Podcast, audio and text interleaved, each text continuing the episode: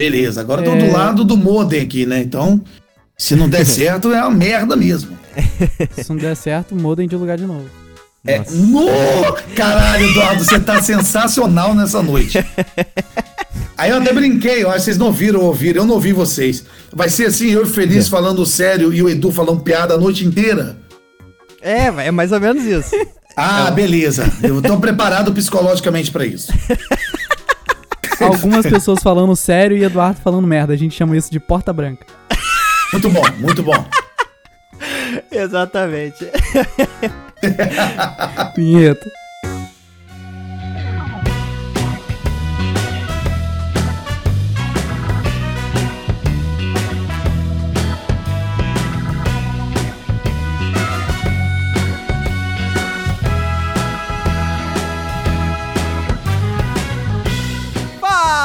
Galera, seja bem-vindo a mais um podcast Porta Branca. Eu sou Felício Porto e de todas as leis da física, a mais famosa é a lei de Gaga.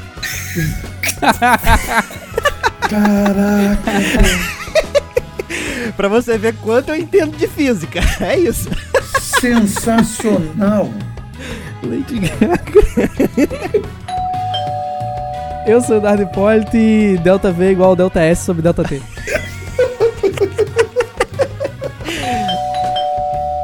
Eu sou o Leandrinho Ribeiro e, existe uma história muito clássica que estavam brincando de pique-esconde. O Galileu, o Newton, aí o Pascal. E aí o Galileu estava contando: um, dois, três, quatro, cinco, seis. E aí o, o Pascal se escondeu atrás da cortina, na sala, e o Newton ficou parado no meio da sala, num piso, em cima de um piso.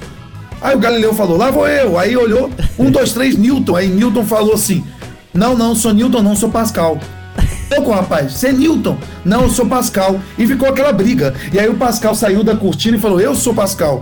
Aí o Ai. Galileu falou: Por favor, Newton, me explique. Por, que você é Pascal? Porque eu sou Newton por metro quadrado. Caraca. Eduardo, você está sendo superado. E tava falando das minhas piadas, hein? Eu sempre prometo não contar isso para meus alunos, eu acabo sempre contando e ninguém dá risada. Sempre assim.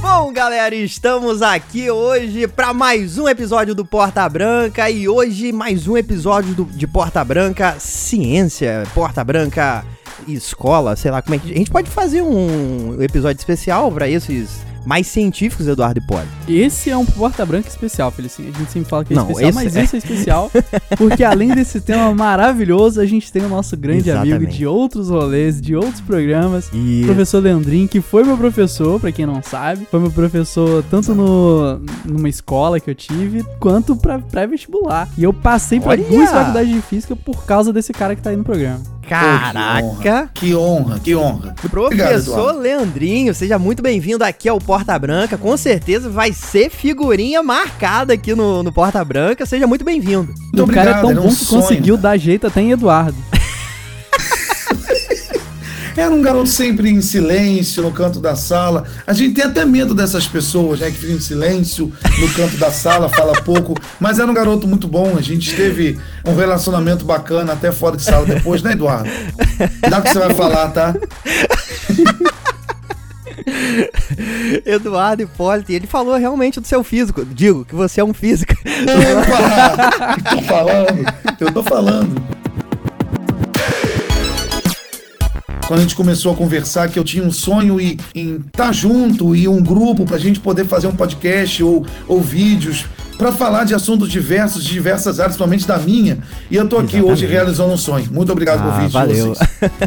Com certeza. Em breve vai, tá... vai estar aqui de volta pra gente falar de outros temas, como física nos filmes, física em filmes de super-herói. Exatamente. Mitos e verdades sobre a boa. física. Então, se vocês gostarem Ei, do tema. Boa gostarem da participação do nosso amigo Leandrinho, estará. E se não gostar também, vai estar de volta e a gente vai fazer o tema também.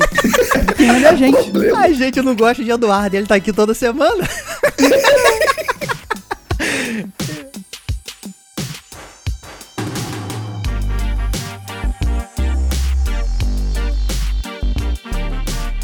Galera, o assunto de hoje é física no dia a dia. Há poucas semanas atrás, eu e Eduardo Hipólito recebemos aqui no Porta Branca o Lineker Mendes, que falou de química. Olha só, a química no dia a dia e hoje nós vamos falar de física no dia a dia. Por que que quando a gente faz uma curva, a gente quase sai do carro. Se, se não tivesse porta, a gente ia voar, né? Do, do carro, né? Isso? Você não sabe dirigir ainda, né, Felicinho? Hã? É você não sabe dirigir. Você fica jogando GTA, acho que o mundo é GTA. Quer entrar na curva 220 por hora. Embora. Exatamente, galera. Pode entrar, fique à vontade, não repara a bagunça, porque hoje o episódio promete.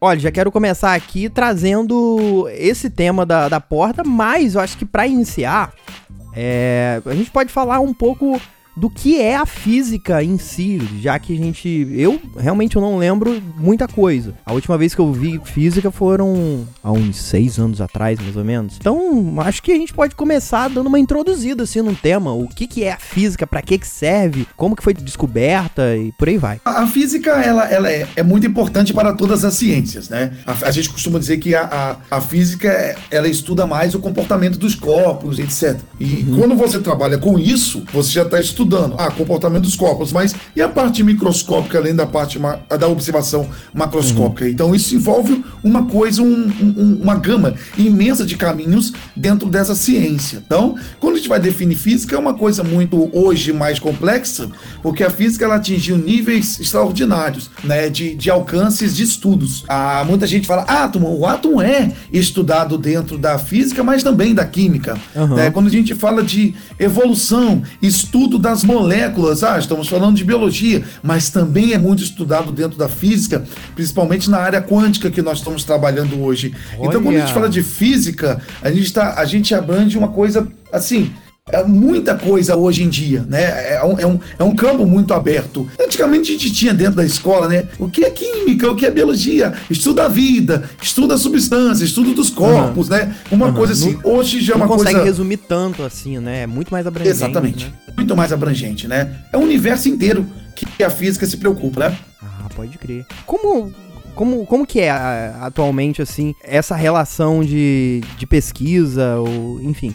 Em relação à pesquisa, hoje é muito focado no universo. O estudo todo é focado na explicação da origem do universo e também nas coisas que estão acontecendo no universo. Hoje ah. o principal foco é o que é mais divulgado. Mas a gente tem física no estu em estudos laboratoriais, isso é muito importante, principalmente no mundo que nós estamos vivendo agora, né? Uhum. Hoje em dia. A gente tem aplicação física, estudo, no caso, estudo da medicina, como eu estou dizendo agora, né? É, uhum. muito, é muito divulgado também, mas o universo, o espaço e os astros é o que é mais focado hoje em dia e mais divulgado. Ah, pode crer. Ô, Leandro, no ano passado fizeram 50 anos da ida do homem à lua, certo? Também mesmo. Sim, sim. Quem que falou que lá vem merda? Que isso, gente? Eu vi, na época, uh, muita gente falando que era mentira e tal. E a gente tem os, os motivos políticos da ida do Homem à Lua. E também o desenvolvimento científico que foi gerado e criado graças a essa corrida espacial e tal. E eu queria começar o programa fazendo uma perguntinha aqui que muito me interessa. A gente tem algumas evidências, algumas coisas, algumas provas científicas, físicas que a gente consegue provar a ida do homem à lua. E aí eu queria te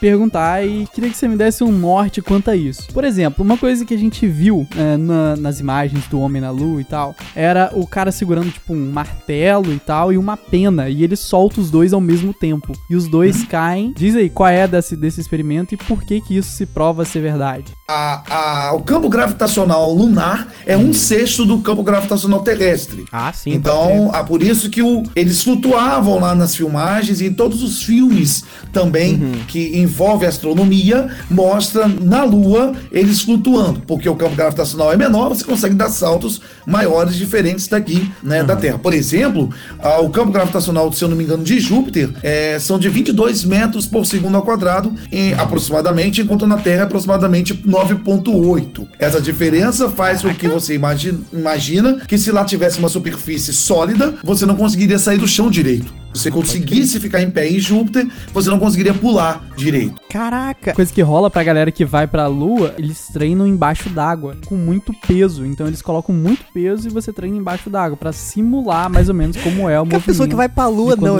Ninguém, ninguém vai pra Lua. Não tem ninguém indo pra Lua agora. Agora Só o espaço. Tá todo mundo de quarentena, né? É. Não tem ninguém na Lua. Nossa! exato, exato.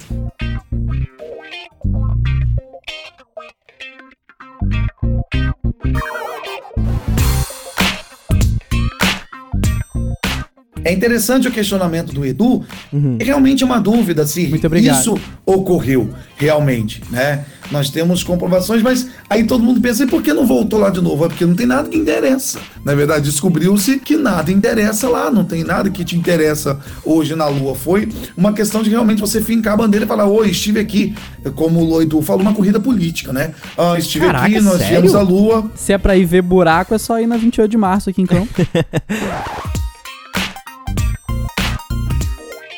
É, exa é, exatamente essa explicação de do homem não ter voltado à Lua porque realmente não tinha mais nada lá para se fazer? Podemos entender que sim. É, eu acho que é uma interpretação, uma discussão boa pra gente ter. Uhum. Assim, é, seria meu pensamento, de repente do Edu também, né? É, e aí é muita grana também para você ir e você precisava meio que provar pro mundo e para si mesmo que você era é, maior e mais envolvido que a Rússia, que a União Soviética na época. Guerra Fria, isso. Então meio que agora você já não precisa disso. Você não precisa gastar tanta grana, tantos esforços para isso. Você gasta grana com mas, outras coisas. Mas uma, mas uma viagem pra Lua não traria conhecimento conhecimentos a mais em relação a esse estudo de astronomia, porque a gente, atualmente, o homem, ele se pega muito olhando para o céu e estudando muito estrelas e buracos negros, um monte de coisa, e sempre em busca de uma resposta, e vem tendo excelentes respostas vindo desses estudos. É, agora, uma parada que aconteceu, essa viagem na Lua, 50 anos atrás, acredito que a tecnologia que tínhamos era muito inferior e também os conhecimentos que tínhamos era muito inferior. Será que uma viagem atual à Lua, vai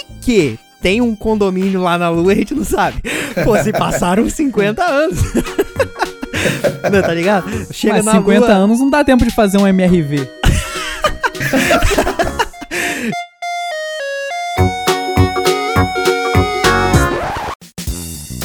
Mas não sei, talvez não seria um, um, talvez uma parada a se pensar ou que vem em conflito a esse pensamento de ah, não, não tem Mas nada para vir Mas a gente evoluiu tanto que a gente não precisa ir à lua para saber o que, que tem lá. A gente pode mandar o carrinho e controlar o carrinho por controle é. remoto, sacou? Então, mas tem expedição pra lua atualmente que esteja na lua, robô, alguma coisa assim? Tem, tem. Tem o Curiosity e tem mais um, se eu não me engano. E eu acredito assim, a lua tá muito mais próxima de qualquer outro astro. Uhum. A lua é um satélite natural da Terra. Então, como está muito bem, muito mais próximo, é muito mais fácil de ser estudado. Então, o homem não, não precisa ficar indo lá direto. É ter um plano. É, agora não sei se é para Marte ou para Lua. Tem um plano Sim. de viagens caríssimas que estão programando, se eu não me engano, para 2022, para pessoa que quiser. Ah, não, não, minto, desculpa, é só ir no espaço, não é ir na Lua nem em lugar nenhum. Se quiser o espaço, custa de, eu acho Isso. que de 10 milhões, parece. Nossa, caraca. A pessoa pagar para poder ir o espaço apenas, é. É, Já empresas privadas, né? Porque afinal é assim que funciona. E se a gente foi à Lua por conta de, de supremacia e tal, é meio que hoje continua sendo por isso, só que pelo poder privado, né? Você ainda paga para poder ir, ter esse privilégio de poder ir. Exato. Uma das outras coisas, Leandro, que eu queria puxar aqui é sobre a ventania, sobre a bandeira se mexer. Porque se lá não tem vento, por que, que a bandeira se mexe? E eu já vi isso num programa de TV, eles foram numa cápsula da NASA lá, que é a vácuo, e fizeram a experiência, e a bandeira continuou se mexendo. Você sabe dizer por que, que ela continua se mexendo? É o que acontece. É, lá tem a tem uma atmosfera brilhando exatamente isso. Lá existe uma atmosfera, mas não venta.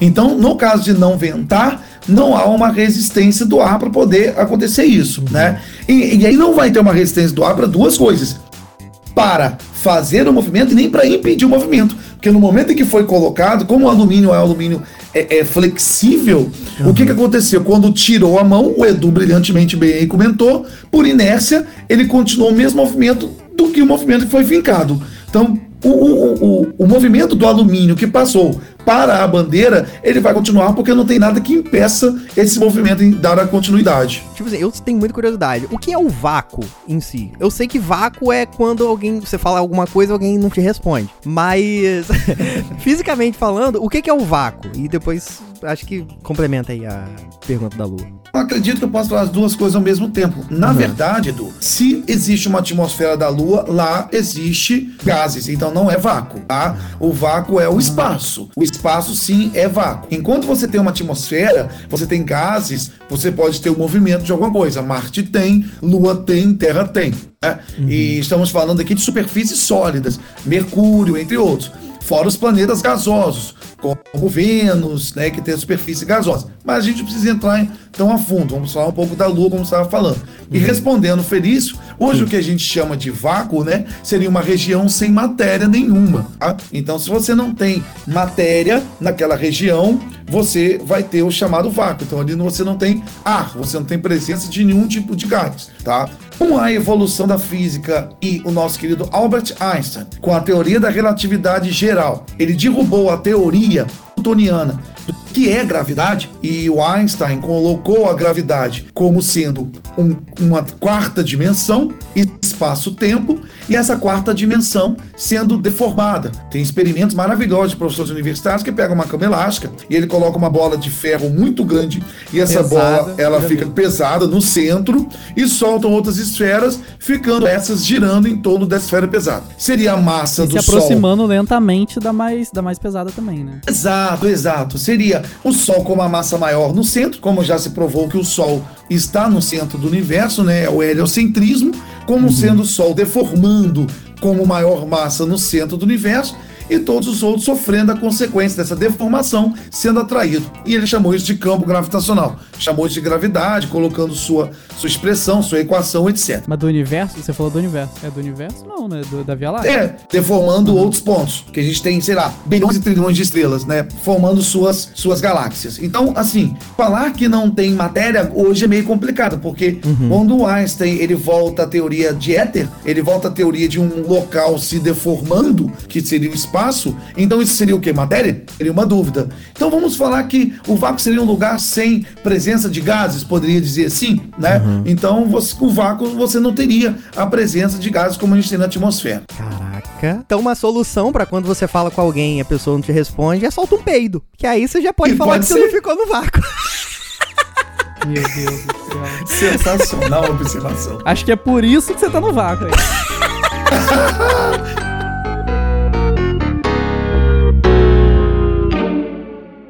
Acho que rende um episódio só de astronomia, hein?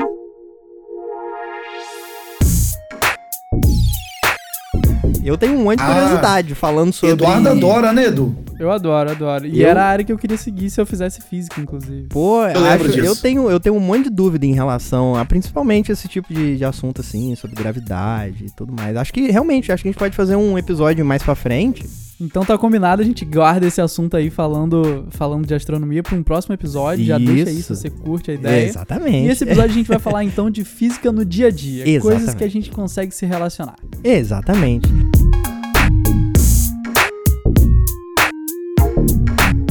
Ó, por exemplo, estou aqui com minha caneca térmica. Isso tem alguma coisa a ver ou é só a parada que eu tô bebendo aqui dentro da, da caneca térmica que tá me fazendo pensar nisso? Não, tem tudo a ver, porque o que acontece? Antes de entrar no assunto, me lembro da caneca, né? Uhum. Já que eu posso ficar à vontade aí, eu vou ficar à vontade. Por favor. É, eu tô com dois livros aqui na minha frente, né? Sim principalmente vem tirar algumas dúvidas, é. Nenhum professor, nenhum físico é gênio e sabe nunca de tudo, né? A gente uhum. sempre está pesquisando diariamente. Da Regina Pinto de Carvalho, ela é doutora da UFMG, Universidade Federal de Minas Gerais, uhum. e ela tem dois livros, Física do Dia a Dia, com perguntas, Olha né? Aí os alunos sobre física no dia a dia, isso meio em casa, na cozinha, pessoas, bichos, transportes, brinquedos e quadrinhos, viagens, construções, céu e terra, né? Terra e espaço, como a gente estava comentando. Então, tira muita dúvida. Eu tive o prazer de conhecer Regina. Pô, eu fui maneiro. num congresso lá na UFMG e eu estava vendo os livros naqueles né, estantes. Uhum. E aí eu falei com o meu amigo, o Marlon, professor,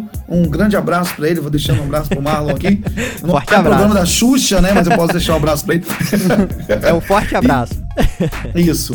E aí eu peguei o livro, né? E aí eu falei, ah, eu não tenho o volume 2, mas o volume 1, um, que deve ser de uma edição nova e tal. E eu sinto uma voz no meu cangote, ah. dizendo assim: se os dois livros, ainda vão autografados. Ih, caraca!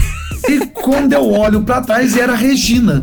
Caraca! Só que eu não lembrava da foto dela no livro, mas eu desconfiei que era ela e chutei. Regina! Ela, oi! Era ela mesma, graças a Deus, a autora do livro. Ela autografou para mim. E aí tudo bem, a gente ficou batendo um papo e, no, e vai melhorar a situação. A gente no último dia, cansados, muita matéria, muita, muito, assistimos muita palestra, uhum. é, coisas em inglês, em português, e aí vai. A gente tava indo embora, ela cruza com a gente. Oi, meninos, tudo bem? Tudo bem. Como falo físico é tudo louco, né? Eu uhum. percebi um pouco dessas loucuras que a gente se entende assim. Ela, vocês querem ir no laboratório agora? A gente tava indo embora, né? Vocês querem no laboratório ali agora ver movimento de partículas ao vivo? Olha aí. Você falei, olhou, meio-dia, aquele sol de rachar, morrendo de fome. Você falou, não, pô, com certeza, vamos aí. Desculpa, pode xingar? Acho que eu falei um palavrão. Pode falar, fica à vontade. Pode, pode xingar, cara. Tudo bem, que bom. Eu falei, cara, meu cérebro disse isso movimento de partículas, cara. Que bacana que a gente fica falando muito das coisas. Uhum. E o professor está diariamente com o contato de preparar o aluno para o vestibular, uhum. preparar o aluno para fazer um concurso. Eu falei, cara, eu vou ver movimento de partículas. Não, eu quero. E a gente foi, ela levou com todo carinho de laboratório. Nem lembro de ter esse vídeo, mas está em algum lugar no meu computador aqui. A gente uhum. viu o movimento das partículas, assim, sabe? Uns negocinhos tipo faíscazinha, mas não era. Uma coisa bem interessante. E esse foi o meu contato com Regina. E aí, voltando voltando né, ao livro, ela escreveu esses dois livros fazendo perguntas aos alunos da faculdade que trazer dúvidas sobre física do dia a dia. E ela escreveu o livro bem interessante, vocês conseguem ir nas lojas virtuais, etc, etc. E é respondendo feliz. Para quem gosta, é, a... queremos Regina aqui no programa, inclusive. Olha, já pensou? Eu tenho um e-mail dela, eu posso Olha mandar um e-mail para ela. Olha só, hein? Tem contato direto com a Regina. Olha vou trazer a Regina aqui. Vou tentar, oh, vou tentar, vou trazer. É muito petulante. Vou tentar. Mas aí, Felício, respondendo Sim. a tua pergunta, claro que tem a ver. Minha caneca Porque térmica. se a gente tem um, é, se a gente tem uma caneca térmica, uhum. o que, que ela faz? Ela quer impedir a troca de calor entre o líquido que você tem dentro e o ambiente do lado de fora, tá? Então, ele se torna térmico por isso. É um isolante, é um material uhum. isolante, assim como funciona a garrafa térmica. Sim. A garrafa térmica ela funciona desta forma. Uhum. Seria você isolar o que tem dentro, seu cafezinho, estava fazendo mais cedo que você entregou, com o que tem fora. Entendi. Ah, só é, concluindo, quem, quem construiu a garrafa térmica foi James Dewar, e por isso que o sistema de garrafa térmica, a garrafa é chamado de vaso de Dewar, porque foi ele que construiu a primeira ah, é? garrafa térmica. É, é. Foi ele Nossa, construiu. eu vou tirar muita onda amanhã no trabalho. Alguém, por favor, traga um vaso de Dewar pra mim. Muito bem, vai arrasar, cara. Sempre tô falando aqui da forma da, da linguagem mais simples possível, tá, gente? Para todos uhum. entenderem. Calor é uma energia em trânsito, está em movimento sempre, que vai fluir espontaneamente do corpo mais quente para o corpo mais frio, uhum. tá? Sempre, espontaneamente. Espontaneamente. É claro que você pode é, buscar calor de uma fonte fria. Tá, Leandro? Que loucura é essa? Caraca. Você tá falando de calor? É. Você tá falando de calor e de frio. Que loucura é essa? Para aí, gente. Não entendam calor como quente. Isso não existe. Ah. Não comparem a palavra calor com quente. Ah. Estou com calor é uma linguagem popular, uhum. mas não é fisicamente correto. Tá? Olha tá? só. Qual que seria o certo falar então? Estou quente, a temperatura está elevada, alguma ah. coisa assim. Aí você abaixa o seu, o seu monóculos assim, tá ligado? Exatamente. Você puxa assim. Dá ajustado no bigode, assim. Isso. E tem sempre um. Uh, uh, né? É exatamente isso.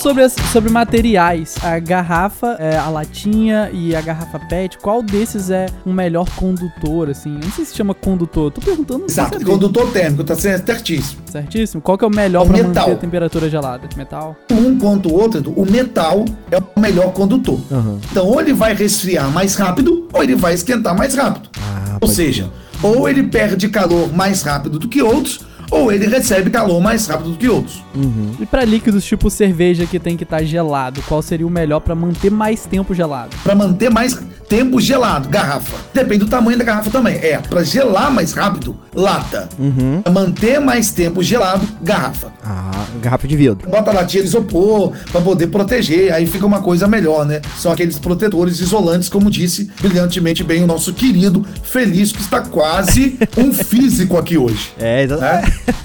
olha só. Nessa quarentena, meu físico tá que tá, olha. Ei, meu Deus. Aqui, Leandrinho, eu tenho, uma, eu tenho uma dúvida em relação a essa troca de calor também. E eu já perguntei isso ao Eduardo. Na verdade, é um pensamento que eu tive durante o banho. Eu tenho uma dúvida que eu estava com o Eduardo e eu estava no banho. Troca de calor. Cuidado que você vai falar, cara. Não, não foi muito bem, não foi isso, não foi isso. Eu estava pensando no banho, saí do banho e comentei com o ah. Eduardo. Exatamente isso. Também penso muito no banho.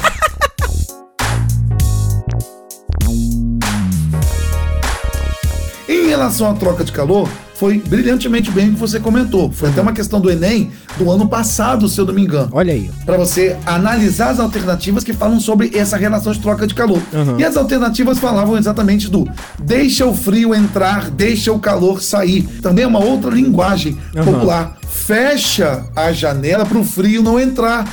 É uma linguagem popular isso. Uhum. Porque, na verdade, como eu disse anteriormente, o calor ele vai fluir do corpo mais quente para o corpo mais frio. Entendi. Então, se lá fora está frio, o calor vai sair pela janela, não o frio vai entrar. Uhum. Então você utiliza um ah, cobertor. Entendi. Então você utiliza um cobertor exatamente para impedir o quê? Que o frio não venha até você? Mentira, não é isso o cobertor, o edredom, ou sei lá o que você vai usar para se tapar, uhum. ele vai impedir com que o calor saia do teu corpo. Entendi. E é interessante que você vai se perguntar assim, Leandro, e por que no deserto de 54 graus os caras estão usando também roupas de frio, roupas que aparentam ser roupas de frio. Uhum. Com a mesma ideia, porque se é um protetor térmico, o protetor térmico que eles utilizam em lugares gelados é para que o calor não saia. Uhum. Mas o protetor térmico que eles utilizam também no deserto muito quente é para não impedir que o calor entre. Então eles vão usar ah. o que? Roupas grossas, protetores térmicos para os dois, entendeu? Caraca, entendi. Caraca.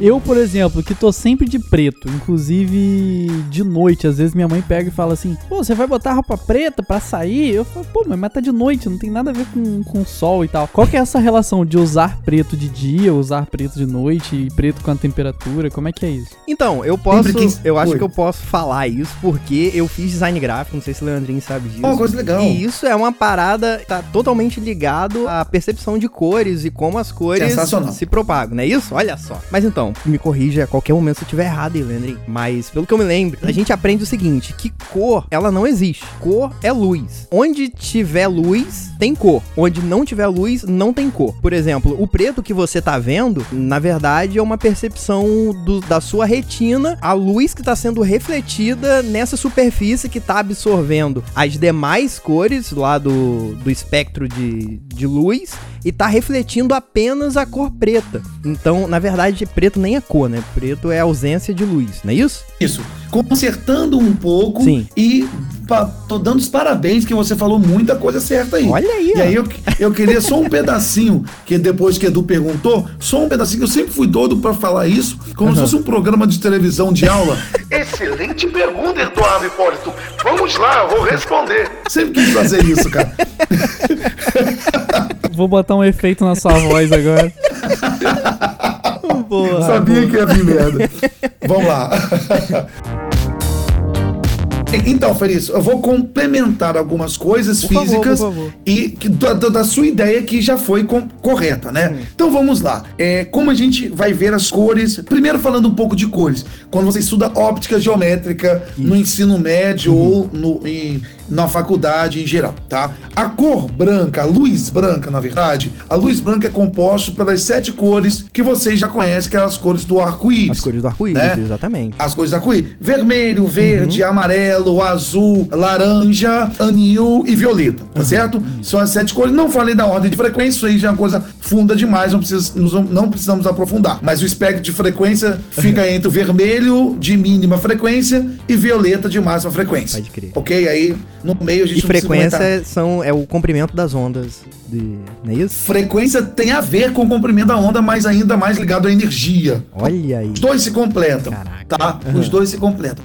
E aí, como o branco é a junção dessas cores, tá? Uhum. É, tudo que a gente vê é, corrigindo um pouco quando você falou que preto, reflexão. Aí eu vou pegar nesse ponto. Uhum. Todas as cores que a gente vê, na verdade, o que, que está acontecendo? A luz branca está batendo uhum. e as cores que a gente vê é exatamente a frequência do espectro que está refletindo nos seus olhos. Entendi. E aí nos nossos olhos existem os cones uhum. responsáveis pelas cores. Caraca, cones e bastonetes, não é isso? Isso. Quem estuda medicina aí, me perdoem é, se eu tô falando alguma besteira. Tá certo? Tá certo. Eu conversei com uma pessoa que agora falou que tá certo. Tá certo. Estudante de medicina, tá certo. Falou que tá certo, Olha tá aí. certo. E aí, o que acontece? Dentro desses cones existe o famoso RGB, né? Que são a, a, os reconhecimentos das cores primárias: uhum. red, green e blue. RGB, pra a gente que trabalha com vídeo aí, Perfeito, design Edu. tal, a gente toda hora tem que mexer nessa porcaria. Eu falo muito isso com meus alunos. Galera, no computador, em outro lugar, vocês nunca viram RGB escrito, não? Uh, quando vai mexer com cor, ah, um levanta e fala que viu e tal. Sim. Então, essas são as cores primárias.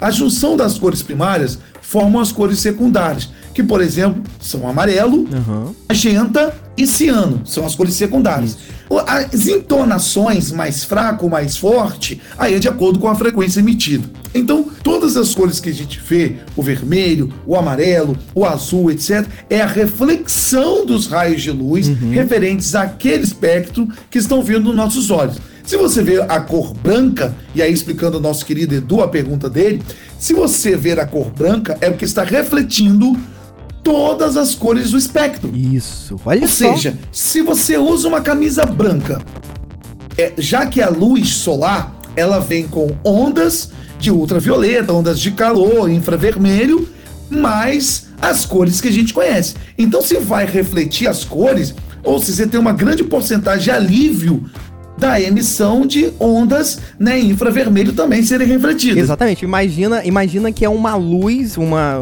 uma lanterna que você joga, sei lá, no, no espelho, digamos assim. Um, só um exemplo. E você realmente vê esse faixa de luz voltando, literalmente sendo refletida pelo espelho. É mais ou menos isso que acontece com, com as cores, assim. Então a absorção de calor por esse. Por esse. Por, é, por essa superfície seria muito menor do que o contrário, não, não é isso? Mas eu ainda não Perfeito. entendi o, a resposta que eu tenho que dar para minha mãe quando ela perguntar se eu tô saindo de preto no sol. Qual é a diferença? E quando você sai de preto, o que, que vai acontecer? A luz vai, vai atingir, mas é preto por quê? Porque não vai refletir nenhuma cor do espectro. Ou seja, não vai refletir uma porcentagem bem pequena, porque existe uma porcentagem refletida uhum. em relação às ondas é, infravermelho, ultravioleta, isso vai ter uma uhum. porcentagem refletida, mas não tão grande como o branco. Então, como as cores também são absorvidas, essas frequências de infravermelho, etc, etc, vão ser bem absorvidas pelo preto também, junto. E aí você vai sentir muito mais calor vestindo preto, porque não vai refletir uma porcentagem boa da, dos raios de luz de cores, entendeu? Inclusive tem essa premissa para você pintar o terraço do prédio, né? Isso. A galera pinta Exato. o terraço do prédio de branco para poder refletir mais e tal. Exatamente. Perfeito. E os canos, e os canos quando você utiliza teto solar, os canos que ficam lá dentro são pintados de cores escuras. Para quando. O que, que o teto solar faz? Também foi questão de vestibular. Ele permite a entrada de raio de luz, mas por dentro ele é fosco. E por quê? Para impedir a volta. Ele é transparente na ida e é o espelhado ou fosco na volta, para fazer com que os raios fiquem ali dentro. Como ele faz com que os raios fiquem ali dentro, esses raios atingem os canos também, os canos absorvem também, e aí vai cair água quentinha para você. Caraca, maneiríssimo. Uhum. Sabemos que o, a Terra é um grande globo armazenador de elétrons. Tanto que os raios caem aonde quando faz a diferença de potencial? Ou é da nuvem para a Terra ou da Terra para a nuvem. Ele pode mudar Sério? esse potencial. Isso mesmo, gente, é. Os raios podem vir de baixo para cima e ninguém nunca percebeu. Caraca, mas, mas, isso pode acontecer. Nossa, então você pode estar preocupado com medo de cair um raio na sua cabeça, mas pode entrar um raio no seu cu. É isso?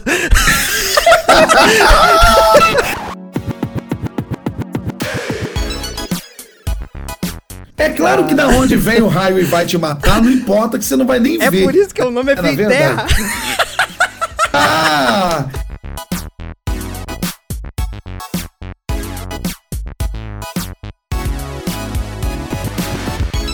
Caraca, mano, tomar banho, você pega no chuveiro, eu já tenho trauma, tá ligado? Na casa dos meus pais tem, tem uma vassoura que mamãe usa pra, pra lavar, pra, enfim. Já dentro do box, que porque sempre dá choque. Aí você abre o chuveiro com a vassoura. Porque sempre, sempre dá choque no, no chuveiro. E. Qual é o lance de estar tá com roendo unha e levar choque? Eu não entendi a ligação disso. É, ah, ótimo, Edu, ótima pergunta. Primeiro, complementando Feliz, gostaria de fazer uma pergunta. É. O chuveiro é velho, é um um chuveiro muito novo? Ah, Responde pra galera. Acho que é bem velho. Então, costuma-se esses chuveiros mais velhos causar isso, porque a instalação já está velha, os fios já estão velhos e a carga que escapa dali é maior. Então, com certeza, vai ficar dando choque até você fazer uma revisão. Aí conduz e, pela não água? Não adianta ficar colocando aquela... É pelo... É sim, a água é condutora. Caraca. Mas, o interessante é o seguinte, o que conduz a carga elétrica pela água são os sais minerais. Se você pegar água destilada, essa não vai conduzir eletricidade, não. Tá? Caraca, tá? olha só. É, só quem conduz são sais minerais. E Edu, falando da, da, da tua dúvida em relação a roer unha, nossa pele tem uma resistência. Se você tira a resistência da tua pele, qualquer lugar que tem uma carguinha sobrando, você vai tomar choque. Então, se você vai tirando é, é pele e você encosta em algum lugar, você vai tomar um choque. Até na porta de um carro, etc. Você está diminuindo uhum. a resistência do teu corpo. Vale muito, né?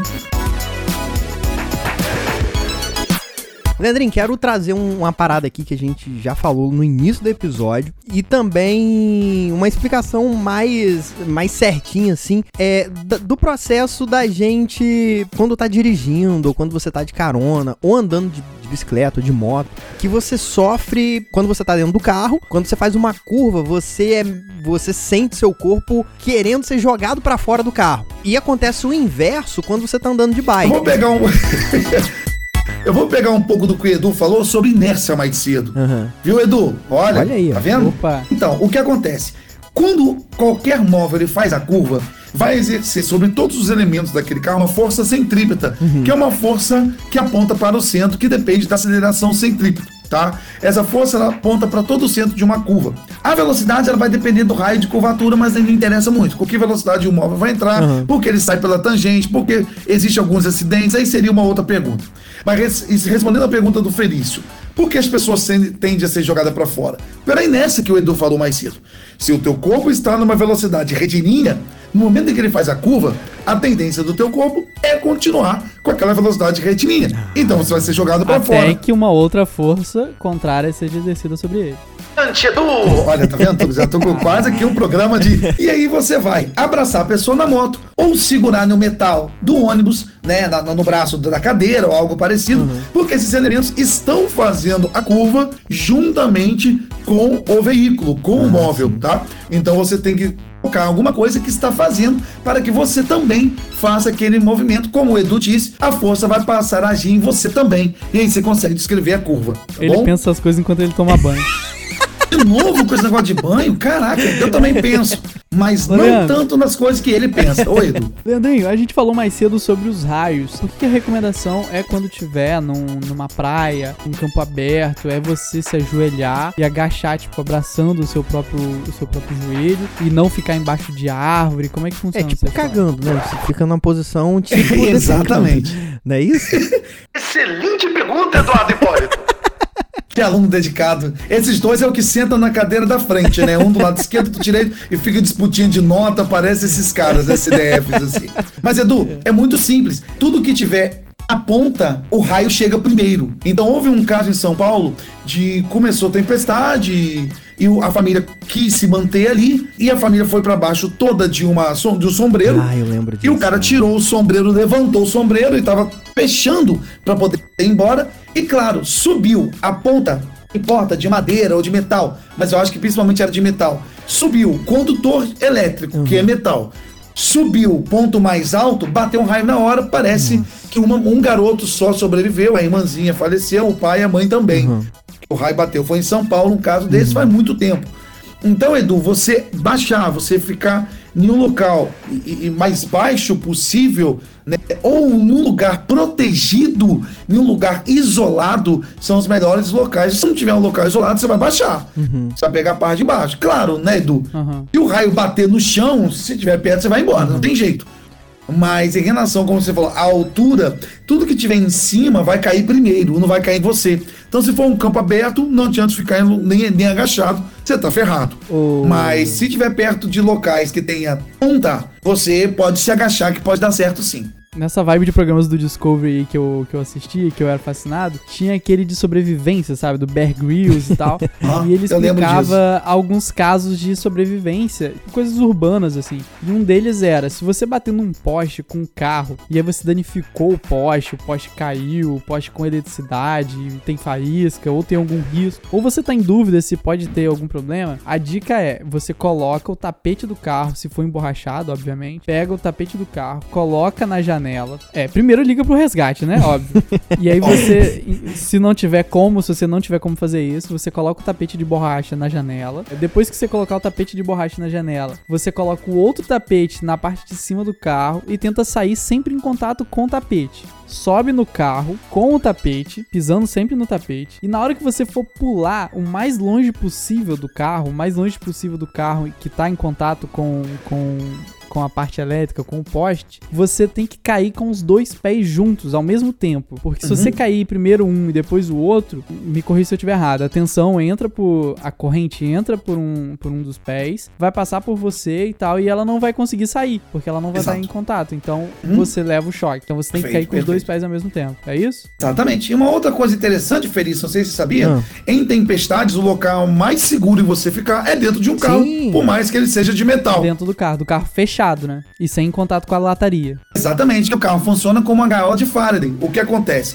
Como por dentro tem é, isolantes, aí isola, uhum. funciona como uma esfera oca. Então o campo elétrico de um raio, se atingir, ele vai ficar na parte onde há condução, na parte externa. E aí toda a carga vai passar pela parte externa e acabar nos pneus. Claro que você não pode tocar na parte de fora. Mas e aí funciona tempo? como uma gaiola. Por quanto tempo, mais ou menos? Ah, é bem rápido, questão de, sei lá, não sei nem medir o tempo de tão rápido que ah, é. Tá. A velocidade de um elétron, por exemplo. Entendi. Tá? É por isso que a alienígena usa força antigravitacional. ali. Mas isso é papo para outro programa. Vamos encerrando por aqui.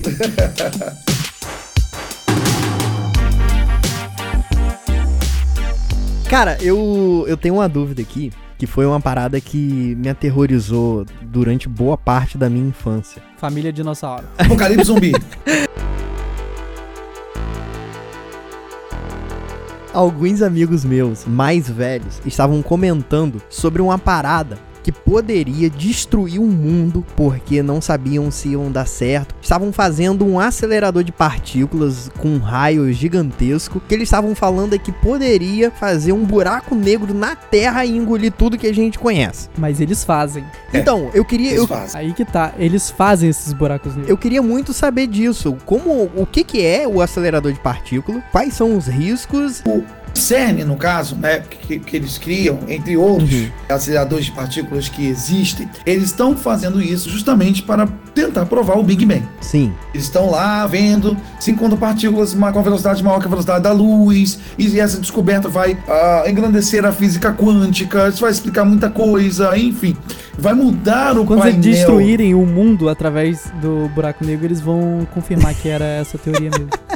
Mais ou menos mentira, Feliz, não fica com medo de infância, não. Mas sim, é claro, tudo que se mexe com ciência, que se mexe com essas coisas microscópicas, há um perigo, há um medo, porque uhum. Não sabe com o que estão lidando, na verdade. Entendi. Então, dependendo da reação que tiver, gente, são reações nucleares, ou seja, você está mexendo com uma coisa energeticamente muito alta, o núcleo dos átomos. Uhum. Uh, foi assim que se construiu a bomba atômica, né? E o Einstein, ele cooperou com a construção da bomba atômica um pouco meio que sem querer, e ficou meio triste com isso. Tem várias frases dele sobre isso.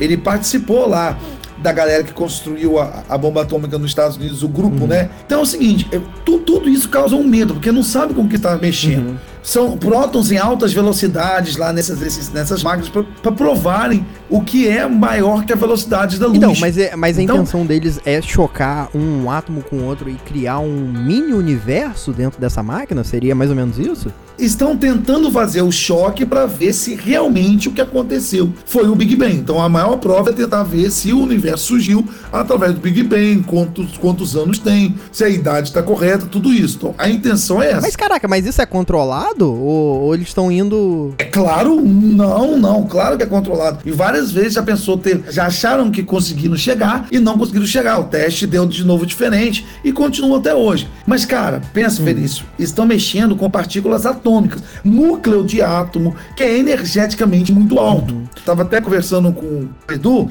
aí em off, do projeto Manhattan, que foi um projeto que Einstein se, se decepcionou muito, porque o Einstein recebeu uma carta para cooperar, para ser informado que os seus estudos cooperaram com a criação de uma bomba atômica, e foi na corrida da Segunda Guerra Mundial. E na verdade, essa bomba atômica era para ser construída para se proteger a Alemanha. Entendi. A Alemanha resolvesse atacar, de alguma forma, se Hitler autorizasse atacar, os Estados Unidos, sim, gente, foi por pouco. Ia jogar bomba atômica no meio de Berlim. Nossa. Isso é fato, isso ia acontecer. Caraca. Tá? Mas aí entrou o Japão na reta. O, o, o Hitler deu muita sorte. O Japão foi lá, pior rabo e ferro. Uhum. Quando o Japão atacou, um pouquinho de história também eu sei, tá? Olha, aí. Olha o professor de história, se estiver falando besteira, por favor, me corrijam, tá? Quando, quando ocorreu o Pearl Harbor, a bomba que estava preparada para se proteger de Hitler foi jogada onde? Hiroshima, Nagasaki. Então aquela bomba que era preparada para os alemães acabou sendo utilizada em outro lugar. Então, a energia que se produz uma bomba atômica é reação nuclear. Olha o nome, núcleo. Olha só, hein? Núcleo do Olha átomo. aí. Preocupação de explodir que você não está totalmente errado. Mas eles são bem cuidadosos, eles ficam tranquilos. Posso dormir em paz, né? Eu queria dizer que o único experimento bem sucedido vai ser o último também. É, olha só. Ele tá com cagaço mesmo?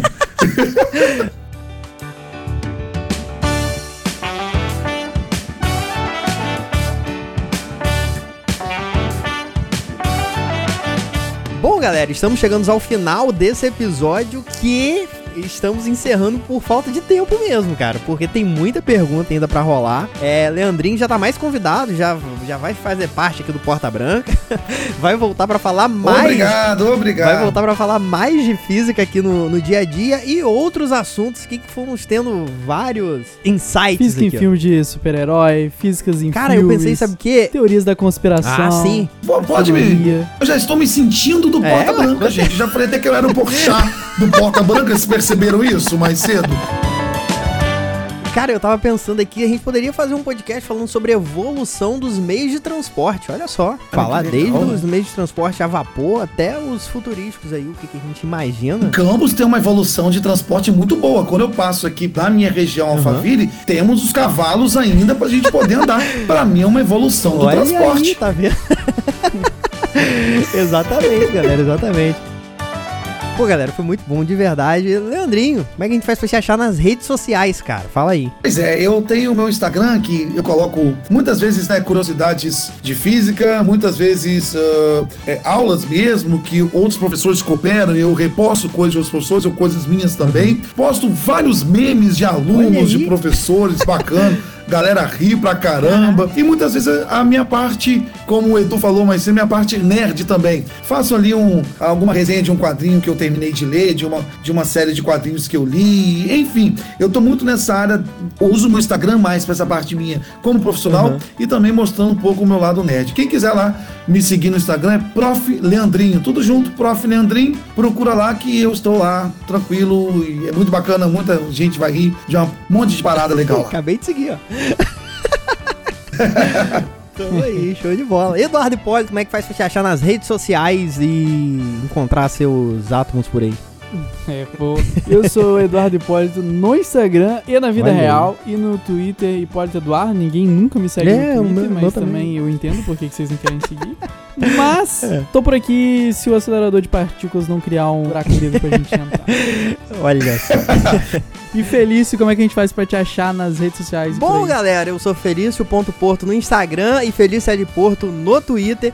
Sigam a gente nas redes sociais do Porta Branca, Porta Branca Oficial, também no Twitter, Facebook, Instagram. Tem também no YouTube, youtube.com barra Porta Branca, vídeo novo toda quinta-feira e podcast novo todo sábado. Então segue aí no seu agregador também para você não perder nada que a gente produz por aqui.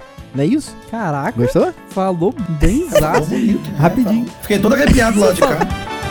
E é isso aí, galera. Ó, muito obrigado mesmo. Fala aí, galera. Estamos esperando o seu recado no Porta Recados. Vamos falar na semana que vem. Fala aí o que você achou desse tema, o que nós falamos aqui. Se você tem alguma dúvida sobre física, manda pra gente que a gente manda pra Leandrinho, te responde. Responde no próximo episódio. Se a gente falou alguma coisa é, errada. Exatamente, também. se a gente falou alguma coisa errada, corrija isso. a gente, por favor. Estamos aqui pra isso. E Leandrinho, cara, a gente já te espera para outros episódios. De verdade. Já quero falar muito sobre astronomia, tenho um monte de dúvidas sobre o que é buraco negro e por aí vai. Juro que vou sair daqui hoje com medo da parada do raio vindo de baixo para cima. Cuidado, hein? Falou, galera. Até semana que vem. Valeu. Forte abraço. Valeu. Valeu.